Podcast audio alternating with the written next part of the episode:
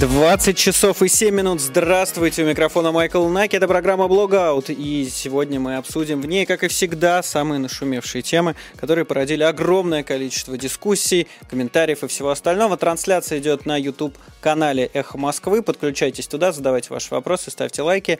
Ну а начнем мы с очередного выступления Владимира Путина. Не столько самого выступления, сколько с новой, как бы окружившей нас реальностью, в которой нерабочие дни, чем бы они ни были закончены, в котором котором отдельные решения принимают непосредственно губернаторы, а, и а, в котором, в общем, мы носим маски перчатки и прочие, прочие, прочие странные вещи, но обсудим, конечно, политическую плоскость, потому что а, в других передачах вы могли ознакомиться с мнением специалистов именно эпидемиологического характера. Тут нам интересно, конечно, как выглядит вот эта новая рабочая Россия в противовес нерабочей России, по крайней мере, тотально нерабочей. Нам, а, у нас на связи руководитель программы «Российская внутренняя политика и политический институт Московского центра Карнеги Андрей Колесников. Андрей. Здравствуйте.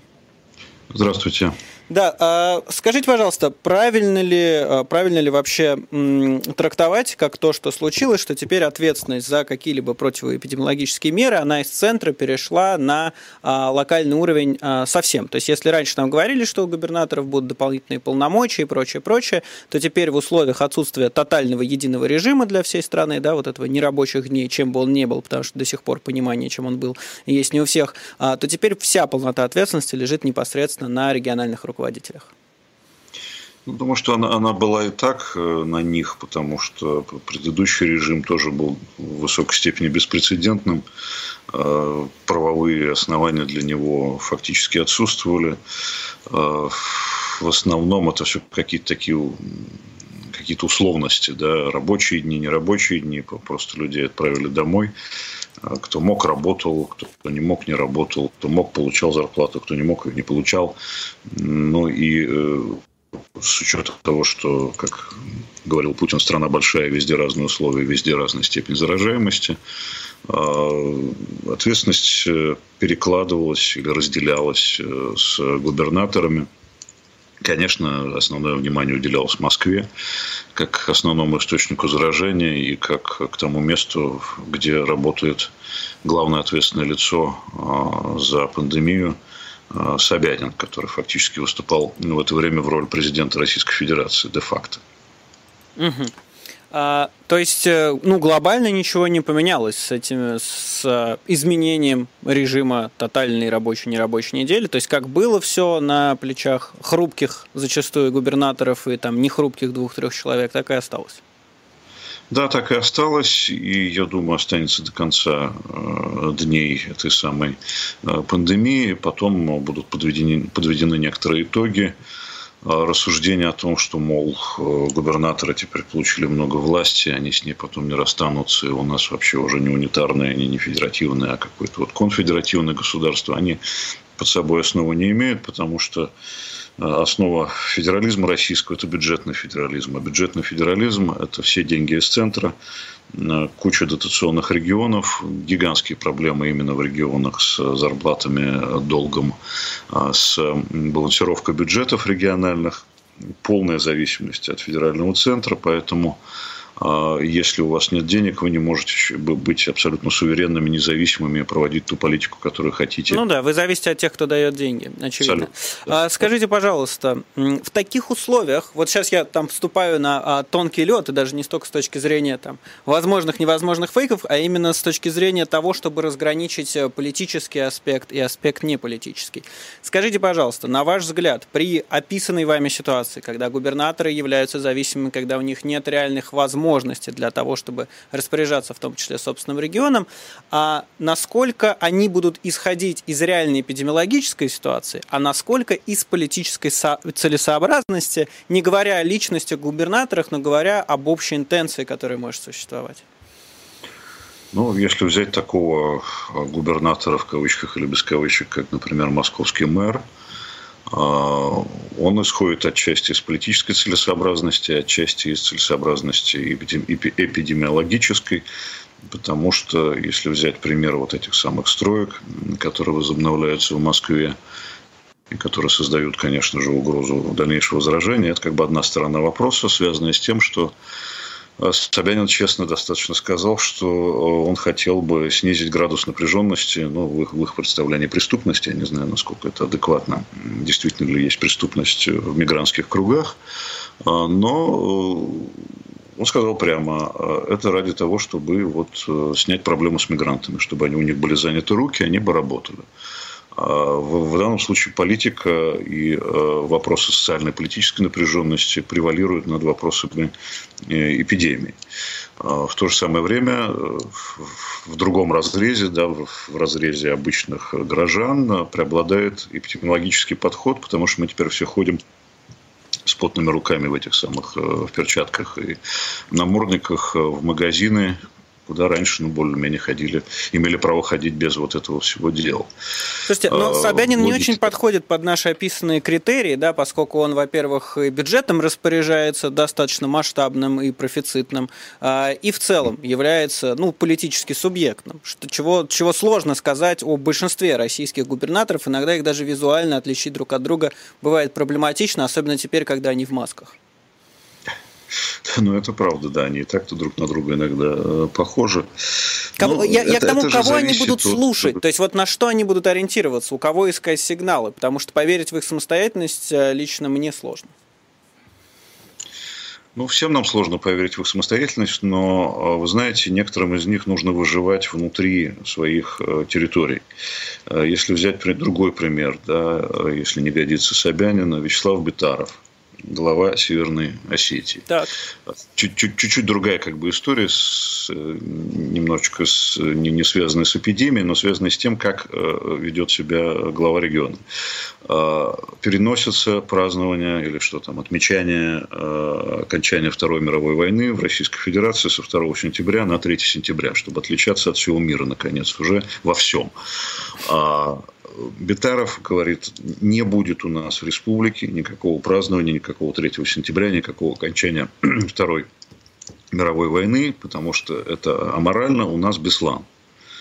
Это довольно смелый шаг с той точки зрения, что центр Кремль его может очень сильно одернуть, вообще снять с должности с криками, воплями и с разносом. Да? Идет против федеральной политики. Но ему важно оставаться более или менее популярным, внутри республики. Так к нему куча претензий от граждан. Да? Вот, вот. И он идет на это достаточно смелый шаг, понимая, что рано или поздно его снимут, но хотя бы останется в памяти народной тем, что он не э, отменял в республике самый важный э, мемориальный праздник, э, мемориальную дату, да, 3, 3 сентября.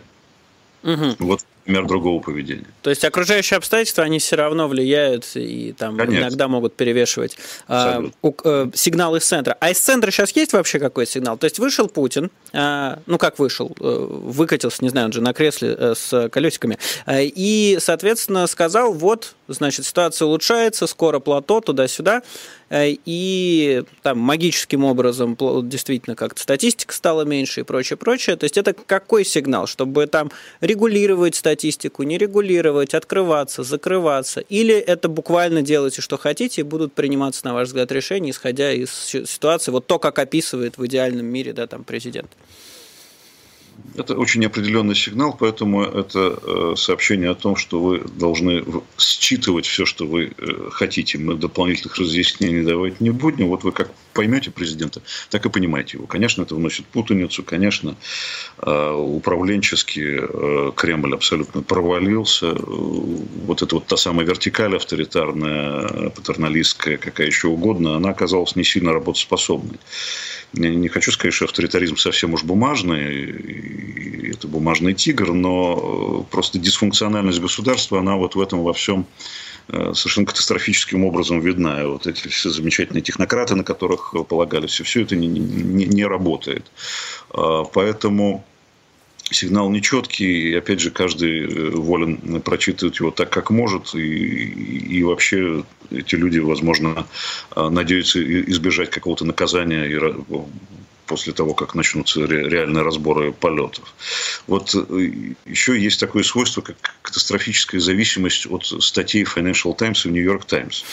Вот написали э, в этих газетах э, достаточно фундированные статьи, я их читал, очень серьезные, это не, не, не, не легковесные статьи. И там написано, что у нас смертность выше, чем мы докладываем. Причем без особого наезда, не в том смысле, что там скрываем, ну, как так объективно получается, что сосчитать довольно сложно и смертности, и причины смертности, структуру смертности. Э, ковид это не ковид, э, непонятно. Как только они выступили с этим сообщением, поднялся политический виск и крик, э, вдруг у нас стабилизировался пик, оказывается, мы вышли на пик, и сейчас будем с него спускаться, как, выяснилось неожиданно. Лишь бы вот супостаты нас не обвиняли в том, что у нас все плохо. Оказывается, у нас все хорошо.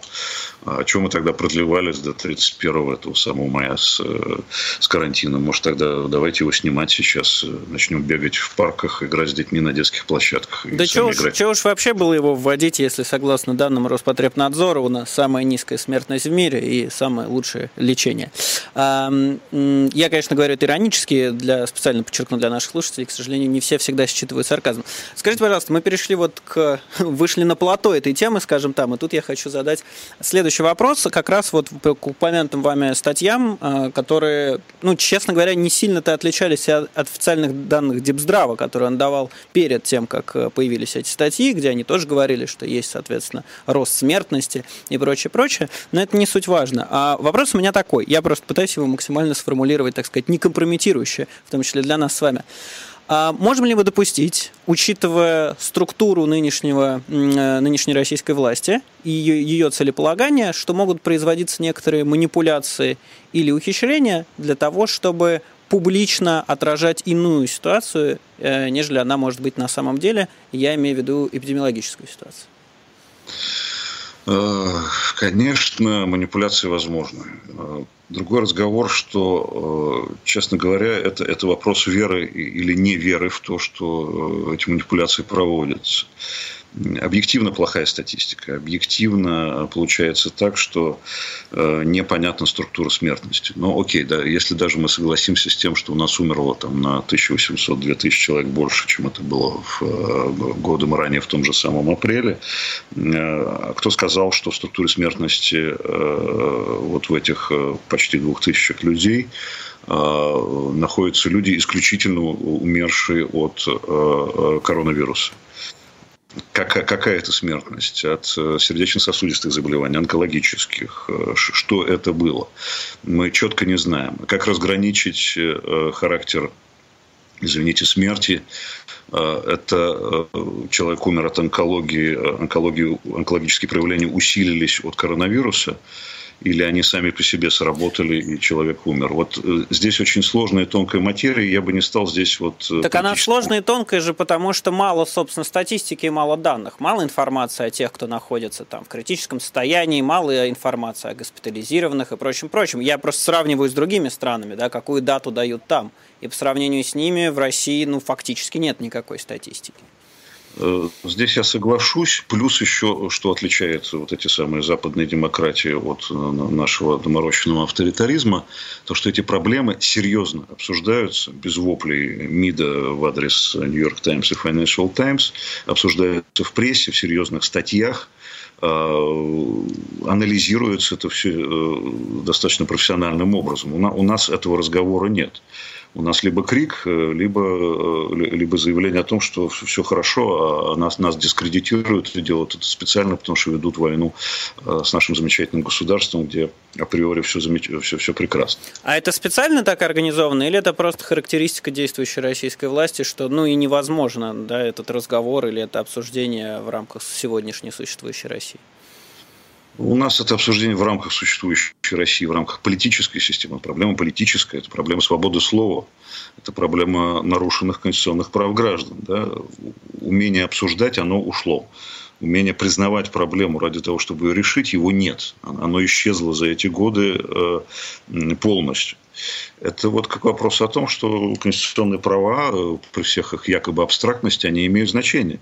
А, много было разговоров о том, а кто лучше справляется с коронавирусным кризисом, демократия или авторитарное государство. Так вот, демократии справляются с коронавирусным кризисом лучше, потому что они могут его обсуждать, они могут выявлять проблему и тем самым находить пути решения. Спасибо вам огромное. Руководитель программы «Российская внутренняя политика» и политический институт Московского центра Карнеги Андрей Колесников был с нами на связи, а мы переходим к нашей следующей теме. А, да, вот э, без заставки так сразу сразу переходим. Э, значит, следующая важная история, которая продолжает существовать, это, конечно, выборы. Мы как раз вот буквально только что вы могли слышать с Андреем Колесниковым обсуждали, какое государство с каким с каким видом э, да, устройства, там демократическое, недемократическое, прозрачное, непрозрачное, какое справляется лучше с вызовами, в том числе с эпидемиологическими вызовами. А, и как раз не то чтобы продолжая эту тему, но опять же в эту копилку, это история про то, как проводятся выборы и как, собственно, демократия может превратиться именно в демократию, а не быть такой исключительно номинальной, исключительно а, по, по своей структуре голосования. А, Государственная Дума приняла закон о возможности голосовать на выборах и референдумах по почте и дистанционно, а также о сборе подписей избирателей за кандидата с использованием портала госуслуги. А мы, собственно, сейчас, я надеюсь, в ближайшие секунды поговорим с сопредседателем общественного движения «Голос» Григорием Мельканьянцем. А он вот уже должен подключиться к нам по видеосвязи, а вы пока можете на YouTube-канале «Эхо Москвы» подключиться, где идет эфир, идет трансляция, поставить там лайки для продвижения данного эфира. У этого эфира, как вы знаете, достаточно жесткая конкуренция в YouTube, поэтому а, подключайтесь, ставьте лайки и пишите ваши вопросы, в том числе Григорию Мельканьянцу, и пишите ваше мнение о том, как вы относитесь к, вот, к возможности голосовать дистанционно, в том числе по почте, например, да, что вот является такой инновацией, которую планировали опробовать в Польше, но а, не в смысле мы опробовать в Польше, да, которые планировали польские власти опробовать э, в связи с эпидемией, в связи с коронавирусной инфекцией, но в итоге это решение было отменено. В итоге мы так и не увидели этого голосования по почте. В нем видят большое количество рисков, э, и, соответственно, хочется понять, насколько вот этот принятый в третьем э, чтении закон, насколько он соотносится с теми, с теми принципами, на которых должно строиться голосование внутри внутри страны и как это вот все может выглядеть и какие в связи с этим есть негативные, негативные опасения у людей. А, сейчас мы Сейчас мы, а, может быть, мы по телефону уже попробуем вызвонить, если у нас ничего не получается. А, и тогда уже к нам присоединится Григорий Минконец, председатель движи... общественного движения «Голос». Как вы знаете, общественное движение «Голос» – это в целом а, движение, которое за, за многими выборами наблюдает, наблюдает за их прозрачностью, наблюдает за способами, которые они проходят. Это движение, оно, собственно, и при следило за электронным голосованием, которое пробовали и тестировали в Москве. А, вот у нас на связи сопредседатель общественного движения «Голос» Григорий Мельконенц. Здравствуйте, Григорий. Здравствуйте, Майкл. О, вы меня слышите. Отлично. Я вас слышу, и я вас вижу, и надеюсь, скоро и наши слушатели увидят и услышат. А, собственно, времени у нас остается не так много. Скажите, пожалуйста, как относитесь вот к этим, насколько я понимаю, достаточно внезапно появившимся значит, э, положениям внутри законопроекта, которые добавляют дополнительные опции к дистанционному голосованию? Ну, если говорить про дистанционное голосование, то фактически предлагается электронное дистанционное голосование и голосование по почте.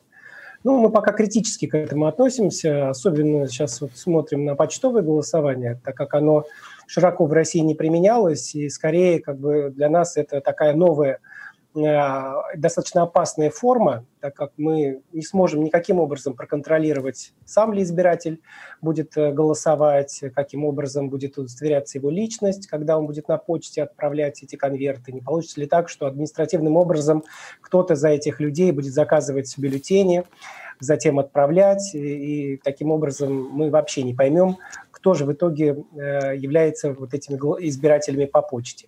Слушайте, а откуда а... вообще появилось это почтовое голосование? Я вообще не видел никаких дискуссий, никаких экспериментов на этот счет э, в рамках там, российской электоральной системы. Может быть, это я плохо наблюдал просто. На самом деле это спящая норма, она в федеральном законе как опция для региональных выборов всегда была, ну там давно достаточно. В 2011 году, я помню, Владимир Чуров э, в ряде регионов такие эксперименты проводил в Петербурге, проходили в Мурманской области, и э, там э, очень мало людей этим пользовались. В Петербурге полторы тысячи проголосовали по почте, в Мурманской там порядка 500 человек, и вроде про это забыли, потому что, ну, сошло на нет. То есть там в региональных законах это отменили, и в итоге это не, не, не, не перестало быть актуальным. Сейчас я думаю, что создается такой арсенал различных средств, которые власть будет использовать на выборах, и дистанционное голосование, электронное, и, как вы знаете, еще добавляются различные формы э, досрочного голосования. Уже досрочно можно проголосовать будет во дворах, в различных местах, э, которые как бы вот точно не определены. Э, можно будет проголосовать и досрочные и на дому, ну, то есть какие-то там разные-разные совершенно формы. И не исключено, что каждый регион, каждая команда э, административных штабов э, в регионах будет выбирать для себя ну, приемлемый набор опций, как обеспечивать нужный результат. Сейчас федеральный законодатель пытается успеть до старта э, региональных выборов э, допичкать разрешительными какими-то возможностями э, законодательства, а там уже Центр сберком издаст свои дополнительные положение, потому что сейчас вот в этом федеральном законодательстве никаких пояснений, никаких подробностей, как эти процедуры работают, нет. Опять все отдано на откуп Центра сберкома. То есть они в спешке сейчас эти нормы э, так телеграфно прописали, ну, вроде бы потом Центр сберком подробно распишет, как это будет работать. И, к сожалению, э, я боюсь, что работать это хорошо в итоге не, не будет. Насколько я слышу по вашей риторике, вы подозреваете, что это меры, которые скорее будут использоваться для манипуляции голосования его результата, нежели как для удобства, так сказать, э, голосующих и для нивелирования рисков эпидемиологической ситуации. Почему у вас такие ну, подозрения, недоверие к действующей власти? Ну, ну просто это, это понятно из самой нормы, потому что смешно предполагать, что каким-то образом это э, упростит, э, обезопасит вообще, в принципе, людей, упростит процесс, потому что человеку, избирателю, придется все равно ходить на почту, все равно отправлять через почтовое отделение эти э, бюллетени, поэтому э, бесконтактно проголосовать таким образом не получится, допустим, в отличие от дистанционного электронного голосования, когда все можно сделать удаленно. Поэтому почтовое голосование, я бы сказал, даже в странах, где оно применяется, такой анахронизм. Потому что вот в 2011 году была практика, как это работало, что нужно пойти в избирательную комиссию заранее, написать заявление, ногами туда пойти. Потом они тебе по почте присылают это письмо. Ты должен То есть как получить. упрощение не звучит, в общем? Никак не звучит. Более того, есть, э, я читал соображение о том, что вирус может передаваться через бумагу, которую отправляет человек. То есть он конверт запечатал, этот конверт в итоге пришел, в избирательную комиссию, там распечатали, и, соответственно, вирус этот попал на руки члена комиссии, и дальше, соответственно, он может заразиться. Но при этом это не самые большие проблемы, которые вот в этом пакете большом законодательных изменений э, были вчера внесены. Такой черный день я бы назвал э, для выборов вчера был. Потому что ну ладно, вам черный день будет, когда президент подпишет. Вот, но вчера просто неожиданно возникла, например, поправка, когда с 10 до 5% сократилось количество да. брака которая фактически упростит в два раза э, э, возможность э, отказывать кандидатам в регистрации, бракоподписей. Да. Подписных листов. Да, заградительный листах. барьер теперь практически абсолютный. Спасибо вам большое. У нас сейчас перерыв на новости. С нами был сопредседатель общественного движения «Голос» Григорий Мельконец. Спасибо вам большое. Видите, не очень, не очень много успели. Хотя Ничего вот сейчас мы сейчас можем с вами еще на самом деле 2-3 минутки в перерыве вот сейчас пообщаться. Нас видят на YouTube трансляции на YouTube канале Эхо Москвы. И я тогда хочу вас спросить по поводу электронного голосования. Оно отличается от того, что мы видели на эксперименте в Москве? А, пока непонятно, потому что Центр Сберком заказал научные разработки для того, чтобы выявить, какие могут быть разные технологии организации такого голосования. И, насколько я знаю, пока ЦИК не хочет э, применять э, технологию, которая была использована в Москве. Они хотят, что называется, иметь свою систему, разработать самостоятельно. Но при этом сроки такой разработки, они достаточно длительные. И успеть сейчас разработать эту систему под даже единый день голосования физически уже невозможно. Хотя я сейчас уже видел, например, новости о том, что выборы губернатора Пермского края хотят проводить дистанционно тоже в электронном виде. Какую они систему будут использовать, как это будет. То есть попытки сейчас будут предприниматься, но система, единственная система, которая работающая есть, это только в Москве. Угу. Но если они делают какую-то систему с нуля и делают ее под себя, то правильно ли я понимаю, что риски повышаются, а прозрачность снижается? Но эту систему нужно вначале опробировать, вначале протестировать на каких-то там, ну, не выборах, скажем так, да, на голосованиях, каких-то там опросах, удостовериться экспертам, что все там прозрачно, честно, что система работает без каких-либо сбоев, и только потом, после того, как эта система доверие завоевала, ее уже используют, что называется, в боевых условиях на выборах. Вот сейчас при, в такой спешке, в таких как бы условиях, я боюсь, что можно только э, усугубить ситуацию, снизить доверие, если будут какие-то в итоге проблемы, сбои, что как бы это серьезно отразится на выборах. ну, учитывая и общее недоверие к ЦИКу, да.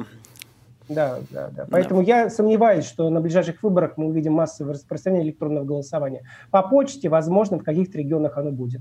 А так, в принципе, ну, самое ближайшее, э, ну, кроме Москвы, конечно, самое ближайшее – это выборы в Госдуму. Возможно, тогда что-то можно будет успеть сделать не только в Москве, но и в других регионах. Спасибо вам большое. Теперь точно все. Вот, уважаемые YouTube-зрители, уникальный контент, так сказать. Спасибо большое, Григорий. Счастливо. А сейчас с нами будет говорить руководитель международной правозащитной группы Агора Павел Чиков. А, мы обсудим, соответственно, с ним а, мы с ним обсудим новый закон, который расширяет полномочия полицейских, потому что вроде как мало их было, потому что там какие-то абсолютно пугающие вещи, по крайней мере, для меня написаны. Вот узнаем у Павла, насколько действительно насколько действительно все это опасно, насколько это заметно и что происходит. 20 часов и 33 минуты. Микрофона Майкл Наки. Идет трансляция на YouTube-канале Москвы. Заходите. Вы еще можете успеть и прямо сейчас увидеть уникальные кадры на этой трансляции. Там буквально два меня. Ну а по телефону к нам присоединяется руководитель международной правозащитной группы Агора Павел Чиков. Павел, здравствуйте. Добрый вечер. Вот, я вас слышу, отлично. А, Павел, а, ну, э, я не знаю, для меня, по крайней мере, вот появившиеся, появившиеся новости о законопроекте, расширяющий полномочия полиции, а, причем расширяющий, ну, там, опять же, все СМИ формулируют по-разному, кто-то говорит о том, что просто, просто будут взламывать вашу машину, а кто-то делает акцент на том, что могут стрелять теперь, когда заблагорассудится. В общем, каждый нашел в нем что-то свое. Хотелось бы услышать ваше, ваше мнение, вашу позицию, насколько то, что предлагается оно, во-первых, внезапно, а во-вторых, а, ну, угрожающе звучит, да, там, для нас, для а, граждан Российской Федерации, с учетом некоторой такой не самой лучшей репутации Министерства внутренних дел. А, вопрос с этим законопроектом возник, когда его только разработали в недрах МВД. И здесь нужно сказать несколько вещей. Во-первых, это, очевидно, Э, э, такой месседж от э, властей к обществу. Ну и у нас вообще довольно давно власти разговаривали, собственно, через сигналы. И вот это вот, вне всякого сомнения, ну, других, других особых коммуникаций нормальных нет, и поэтому вот эта вот сигнальная система работает. То есть это безусловный сигнал, значит, усиления Э, силового подтверждения силового блока, значимости этого силового блока, э, э, увлеченности такой практикой насилия и более широкого применения огнестрельного оружия физической силы. Это довольно такая давнишняя модная тема, которая ну, вот, власти активно продвигают в массы. То есть э, здесь вот из всех этих предложений больше всего э, беспокоит э, не такой произвольный возможно, возможность злоупотребления при применении огнестрельного оружия. То есть вот открытая перечень оснований применения огнестрельного оружия, то есть, а также в иных вот эта вот фраза, угу. она, она больше всего беспокоит. А, все остальное а, это а, в основном а, законодательное закрепление существующих практик, что тоже э, давнишний тренд. Э, сначала явочным порядком э, силовики осваивают какую-то методу, ну, то есть там эм, э, какие-то действия э, закрепляют их на, на уровне приказов МВД, а затем э, вносят это в федеральный закон, тем самым э, узаканивая Э, практику вне зависимости от того, насколько она там соответствует, не соответствует стандартам прав человека. Эм, вот, то есть вот эта история с эм, представляться или не представляться, то есть э, она еще в э, книге «Улицы разбитых фонарей» красиво обыграна. То есть, когда ты новичка там учат, старший опытный опер сначала типа ксиву, э, а потом в морду, не перепутай последовательно. То есть вот здесь, э, ну а на практике, естественно, сначала в морду, а потом только ксиву. Вот это про то же самое. То есть сначала э, сначала представиться, как это с советского времени пошло, да, то есть мы знаем, что советский милиционер сначала подходит к козырьку, представляется, а потом, а потом предъявляет какие-то там требования. Вот сейчас предлагается от этой практики отказаться, а, а, в тех случаях, ну, то есть позволить полицейским сначала э, предъявить какие-то требования, а потом, возможно, представиться. Эта история, я напомню, возникла и год назад, когда выяснилось чуть ли не случайно, что Росгвардия а, бойцы Росгвардии не обязаны представляться. А, оказывается, нет в законе о Росгвардии такой у них обязанности. По этому поводу был а, Там дискуссия, резонанс. дискуссия была большая, да, я помню, да, я даже сам да. пытался найти обоснование, и там можно да. толковать какие-то вещи в одну сторону, какие-то в другую, но четко прописанного не было положения. Именно так. Именно так. И под давлением общественным эту норму все-таки в закон о войсках Национальной гвардии внесли. Вот, а теперь э, пошел некий обратный э, такая обратная тяга, э, и вносится вот это вот на усмотрение. То есть теперь на усмотрение сотрудник полиции может представиться, может не представиться, и на его усмотрение, э, значит, палить ему по э, гражданам из э, пистолета, э, ну там, особенно сейчас нарушающим режим карантина э, или не палить. ну сразу человека без маски решать. видишь, открывая огонь, мне кажется. Вот, да, а вот потом мы как-нибудь, а, а, а потом мы как-нибудь объясним и подгоним какие-то а, юридические основания. То есть вот из всех этих предложений больше всего беспокоит а, а, вот именно это, и вокруг него а, рано или поздно обязательно возникнет ситуация, когда в человека стреляли, а оснований для этого не очень-то, оказывается, были. И, и будет, естественно, позиция МВД о том, что все законно, все нормально, а, и, естественно, позиция а, потерпевшего, если он будет к тому времени а, еще жив, или его близких о том, что это все было незаконно. Ну, то есть, условно говоря, давайте вспомним майора э, Дениса Евсюкова, который ходил э, по московскому супермаркету и полил в людей. Ну, вот если бы не было там э, того самого сакраментального видео, на котором это все происходило, то я не удивился бы, если Министерство внутренних дел или ГУВД Москвы на тот момент вполне бы подогнало какое-нибудь правовое основание под применение табельного оружие э, этим майором, и никакого бы уголовного дела и пожизненного приговора для него бы не случилось. Павел, скажите, пожалуйста, вот при всех минусах нашей полиции, да, э, там не будет «но» в конце, я сразу предупреждаю, да, при существующих минусах, при подкидывании наркотиков, палочной системы, абсолютной коррупции, хамского отношения и буквально издевательств внутри отделов над людьми, которых они задерживают, при этом достаточно немного мы видим или слышим случаев, когда, ну, полицейские ни с того ни с сего, да, открывают огонь во время там разговора с гражданами или прочее, прочее. Вот даже недавно а, была история, тоже вы наверняка видели в медиа, когда когда на площадке футбольной или баскетбольной, да, полицейский достал табельное оружие, когда разговаривал с людьми о том, что они нарушают режим самоизоляции, и это было воспринято в медиасфере и вообще людьми как что-то вопиющее, что-то из ряда вон, да, это не очень как-то нас принято. А правильно ли я понимаю, что вот действующие какие-то ограничения, не знаю, насколько они суровые, они как-то сдерживают нашу не самую бравую полицию от того, чтобы как-то активно, активно применять то самое табельное оружие, которое у них существует? Безусловно. И это как раз в э, традициях э, МВД, сотрудников МВД, э, табельное оружие не применять. Вот совершенно в крайних случаях. Э, и это именно потому, что по умолчанию сотрудник полиции будет неправ, если если он причинит кому-то какой-то вред. Во-первых, все боеприпасы на учете. Во-вторых, по, каждому случаю применения оружие нужно писать рапорта, может проводиться служебная проверка. Любой сотрудник полиции на очень шатком а, положении, и в любой момент может быть а, к нему предъявлены претензии, и он может быть уволен, и его могут слить а, управление собственной безопасности, уголовное дело может возбуждено быть. То есть на самом деле рядовые сотрудники бесправные, мы это знаем из телеграм-канала омбудсмена полиции, правда же, ну и не только оттуда.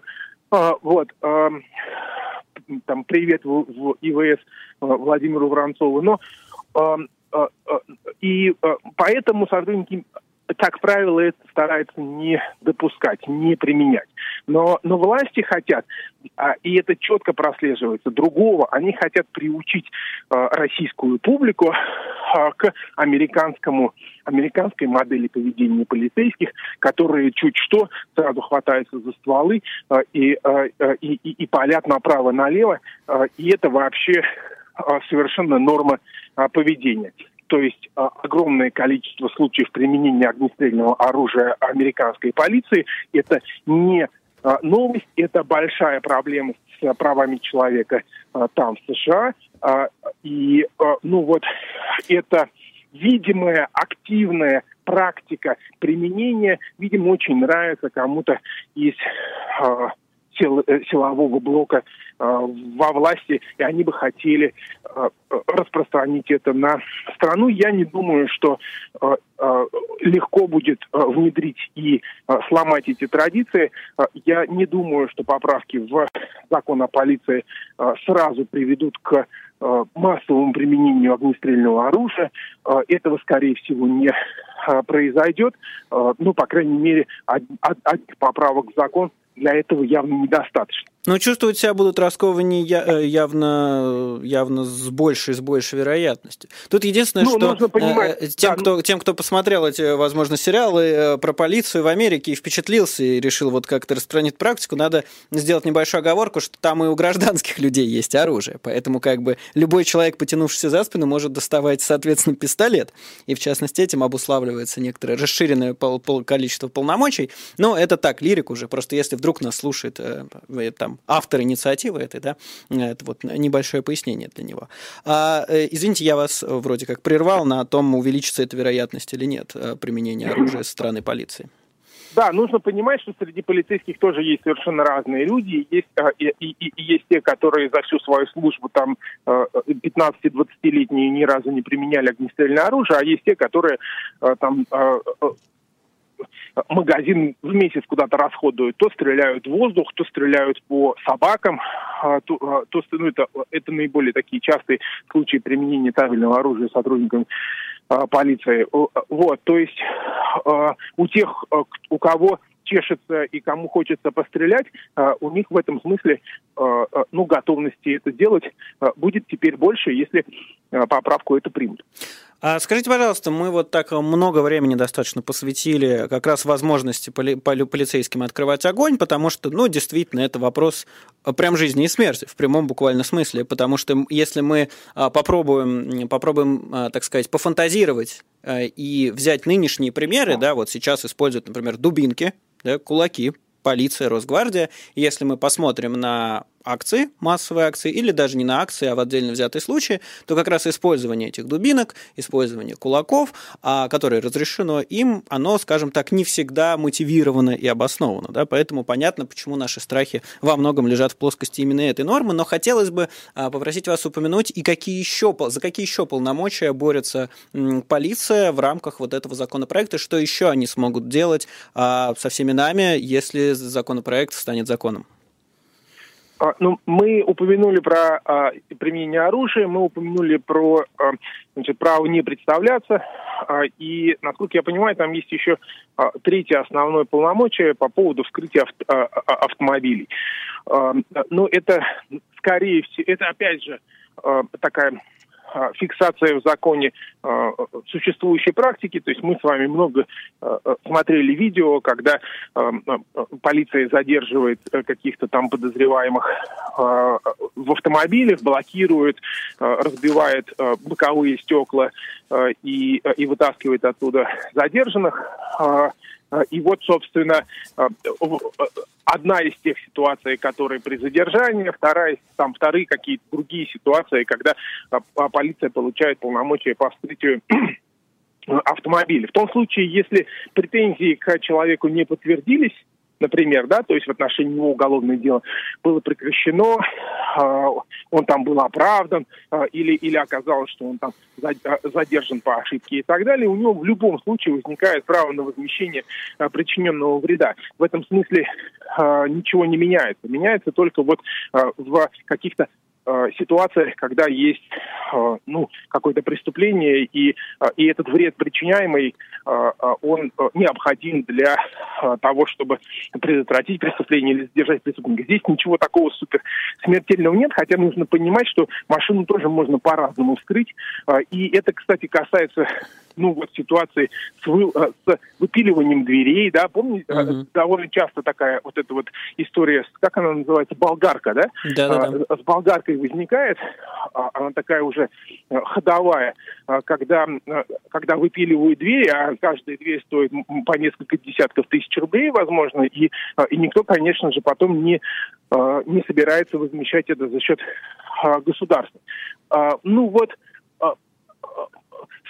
история такая неординарная, не, а она, а, она может в некоторых случаях а, повлечь за собой какой-то существенный ущерб. Ну, то есть можно раскурочить автомобиль на несколько сотен тысяч рублей. И, и если потом полиция не будет возмещать, это вот, ну, может быть, отдельный гражданский процесс, который куда-то там выведет на какие-то изменения. Я не знаю, там, позицию Верховных, uh-huh. Верховного суда и так далее. То есть Нужно еще один важный момент сказать. Мне кажется, что есть четкий многолетний тренд на снижение количества осуждаемых сотрудников полиции по делам о превышении должностных полномочий, особенно с применением насилия. То есть за последние 10 лет количество полицейских, которые осуждены за пытки, сократилось в два раза. Значит ли это, Притом, что стали в два раза меньше пытать? Ну, конечно же, нет. Конечно же, нет. Ну, никто не считает, э, э, э, невозможно посчитать количество случаев применения э, насилия, ну, то есть это не, нет неофициальной, неофициальной статистики, mm-hmm. но, но вот тренд в сравнении со многими другими составами преступлений, он очень четкий. Он многолет, каждый год осуждается меньше, чем, чем в предыдущей. Это, в свою очередь, говорит о том, что сотрудников полиции становится посадить за пытки сложнее. И вот в купе понимание того, что полицейским много дозволено, а также, например, вот вы упомянули про протестные акции, есть только за там 10 лет один только случай, когда полицейского осудили за а, э, э, неизбирательное применение Это насилия. Жемчужного прапорщика вы имеете тот в виду? Самый, угу. Тот самый, да, прапорщик Бойко из Санкт-Петербурга, который, а, который попал на видео, и он единственный. То есть он а, представляет собой исключение из правила, которое, собственно, и подтверждает это правило. Все другие случаи, даже попадавшие на видео с телесными повреждениями, с отломанными резиновыми дубинками на а, на московских протестах прошлым летом а, а, а, об людей, да, отломанные, а они все не а, завершились ничем, даже возбуждением уголовного дела, ни по одному случаю. То есть есть четкий э, такой э, сигнал и четкая политика э, властей не расследовать э, дела о должностных преступлениях сотрудников полиции, даже при очевидных их признаках, ну, что не может не тревожить общественность. Особенно в купе с тем, что скоро полицейским этим, возможно, дадут возможность стрелять с еще меньшими на то основаниями. Э, ну это вот, да, то есть это пугает. все в одном в, в, в одном контексте это вот выглядит немножечко тревожище. Есть такое. Спасибо вам огромное. Павел Чиков, глава правоза... международной правозащитной группы «Агора» был с нами на связи. А теперь мы переходим к нашей заключающей рубрике «Топ-10 блогеров по цитируемости э, в российских СМИ», которые для нас составляет компания «Медиалогия». Топ-10. Лучшие блогеры.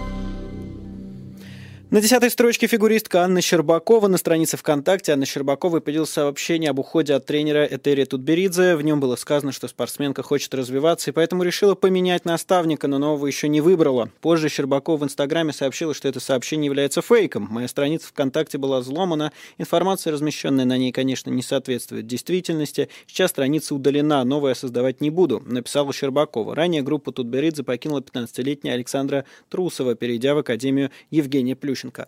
А, слушайте, там, конечно, я не раз повторял, повторю снова, фигурное катание похлеще любого футбола и вообще любого вида спорта, который только... Там такие страсти кипят. Вот это вот противостояние, значит, Этери Тутберидзе с Плющенко. Я, э, я просто по касательной все время поэтому прохожусь, но в поле моего зрения попадает, там такие страсти кипят, такие вообще обсуждения постоянно и про возраст, и про то, кто в каких командах занимается. А уж болельщики фигурного катания, не знаю, можно ли их так называть, организовать, дадут фору любым фанатским группировкам э, любых даже российских клубов.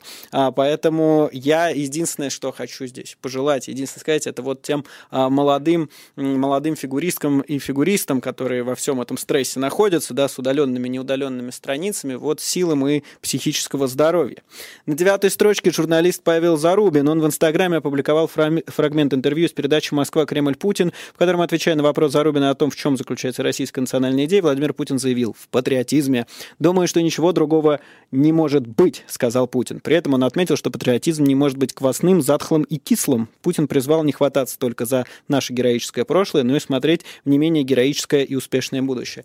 Вот знаете, это вечная проблема России. Я, я, в нее, я ее для себя так сформулирую, что у нас всегда героическое прошлое и великолепное будущее, но ужасное, отвратительное настоящее. И мне кажется, что в тот момент, когда национальные идеи ну, президента или, может быть, других политиков станет э, существование людей прямо здесь и сейчас, их права, их жизнь, их благосостояние, их здоровье, то тогда это будет наконец-то похоже на национальную идею, а не на какие-то фантазии или манипуляции для того, чтобы укрепить собственную власть. На восьмой строчке директор Московского центра паллиативной помощи Нюта Федермессер, она сообщила в Фейсбуке, что ее госпитализировали в инфекционную больницу в Коммунарке, у нее выявили коронавирус. По словам Федермессера, она заболела после возвращения из Нижегородской области, где была в командировке и помогала, в частности, решать проблемы со вспышкой COVID-19 в Диевском женском монастыре. Здоровье Нюти Федермессер спонсор, безусловно, и вообще всем, кто э, болеет не только коронавирусом, но и вообще, и не только сейчас, но и в принципе. На седьмой строчке Лидия Бузовчук, исполняющая обязанности директора Центра молодежных инициатив администрации Энгельского района. Ее отстранили от должности после того, как она опубликовала комментарий в одной из групп ВКонтакте. По данным СМИ, Лидия Бузовчук под ником Лидия Прозорова оставила комментарий под постом о том, что президент Владимир Путин утвердил выплаты в размере 10 тысяч рублей на детей в возрасте от 3 до 15 лет. Раньше никогда ни денег за рождение детей не давали, никаких мат-капиталов и жили как-то не скулили, а сейчас рожающим все должны и обязаны, написала она. Ну, это вот тренд хамоватых чиновников, он никуда не делся, он продолжается, правда, э, тренд заключается не в том, что чиновники хамят и много себе позволяют, а в том, что их за это очень быстро бьют по рукам, а, потому что это очень сильно порождает народный гнев. На шестой строчке видеоблогер Евгений Баженов, он же Бэткомедиан, на своем YouTube-канале опубликовал обзор картины Сергея Саркисова на Париж. Бэткомедиан в своем обзоре заметил, что создатели во время промо-компании делали акцент на историческую достоверность ленты, но подтвердить ее нельзя, так как и Милюкова, и Говорухина уже нет в живых. Баженов также отметил плохую актерскую игру, обилие ненужных постельных сцен, пошлого юмора, искажение исторических фактов и шовинизм. На критику блогера ответил исполнитель главной роли актер Дмитрий Певцов. Ну, тут, как всегда, у Евгения, у Евгения Баженова, на мой взгляд, то есть э, Часть претензий справедливая, часть претензий весьма надуманная. А при этом фильм, очевидно, такой полутрешовый, но там со звериной серьезностью. Единственное, что покоробило, э, что Евгений Баженов, как в целом и он давно не скрывал, он с симпатией относится в том числе к а, сотрудникам НКВД. Ну, это его личное право. Обзор в любом случае смешной, забавный. А, можно посмотреть. На пятой строчке олимпийская чемпионка по фигурному катанию Татьяна Навка. Она сообщила в Инстаграме, что вместе с супругом пресс-секретарем президента России Дмитрием Песковым попала в больницу из-за коронавируса. Так как вирус был обнаружен практически при первых симптомах, удалось вовремя предпринять меры, чтобы не подвергать дополнительному риску наших родных. Я иду на поправку, температуры уже нет, кашля тоже. Даже антибиотики не пришлось принимать. У мужа ситуация немного посложнее, но под контролем контролем наших доблестных профессиональных врачей все идет хорошо, написал Навка. Действительно, сообщение это было и от Дмитрия Пескова, и от Татьяны Навки, его жене. Им, безусловно, здоровья. А, и будем надеяться, что все будет хорошо э, у них и у всех в целом. На четвертой строчке основатель SpaceX Tesla Илон Маск, он в Твиттере по-русски назвал идиотом бывшего министра труда США Роберта Райха. Позднее Маск извинился и добавил, хотел сказать «скучный идиот». Так Маск прокомментировал твит Райха о том, что Маск намерен лишить людей работы, если ему не позволят рисковать их здоровьем. Ну, Илон Маск переживает достаточно тяжелые, я так понимаю, времена в ментальном плане. Он сильно-сильно, э, так сказать, потерял, э, потерял расположение многих своих фанатов э, весьма неоднозначными высказываниями.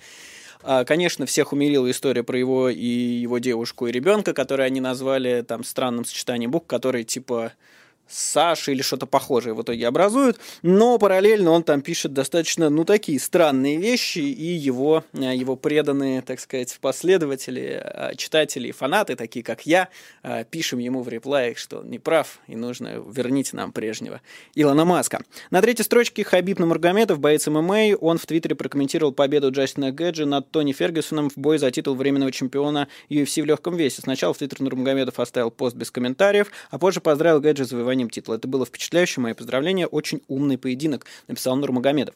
На второй строчке основатель паблика ВКонтакте и телеграм-канала «Омбудсмен полиции» Владимир Воронцов, он сообщил в своем телеграм-канале о том, что его, в его доме вновь проводит обыск, у меня опять обыск, пилит болгаркой дверь, написал Воронцов. Спустя некоторое время пресс-служба столичного ГУМВД сообщила, что Воронцов был задержан. Его, как уточнили в главке, заподозрили в вымогательстве денег у бывшего э, полицейского. Подробности дела никто не знает и никто не видел, само собой, но оно выглядит очень, э, очень э, придуманным, оно выглядит очень ненастоящим. Владимир Воронцов, ну, точнее, не, не оно, поскольку его никто не видел, да, а обстоятельства, фигурирующие в тех заявлениях, которые есть от ГУМВД, да, и а, о чем это дело и прочее, прочее, очень выглядит странно. А, Владимир Воронцов долго мозолил глаза власти, за него сейчас заступаются в том числе сотрудники полиции, причем многие не скрывая своих лиц, что феномен для российской действительности. А, в общем, он сейчас находится в а, СИЗО, и желаем ему сил, здоровья и удачи. На первой строчке основатель Телеграма и ВКонтакте Павел Дуров после просмотра фильма Юрия Дудя о жизни российских бизнесменов в Кремниевой долине рассказал в своем Телеграм-канале о минусах жизни и работы в США. От всех знакомых предпринимателей из сюжета я не раз слышал о минусах жизни в США. Сейчас они, один из них половину времени проводит на родине, другой фактически уже несколько месяцев как вернулся в Европу, третий разочаровался в американцах, строит вокруг себя маленькую Россию, написал. Дуров также перечислил 7 причин, почему не стоит переезжать в Кремниевую долину. Но вот когда я критикую США, почему-то никто не делает об этом новости, а когда Павел Дуров это делает, все об этом пишут, но это действительно заслуживает текст прочтения. В 21 час у нас программа «Грани недели», в 22 часа «Дилетанты» в программе Виталия Дымарского, в 23 часа в программе Максима Курникова и Алиса Ганивой «Страсти». Это было Блогаут. Всего доброго, до свидания.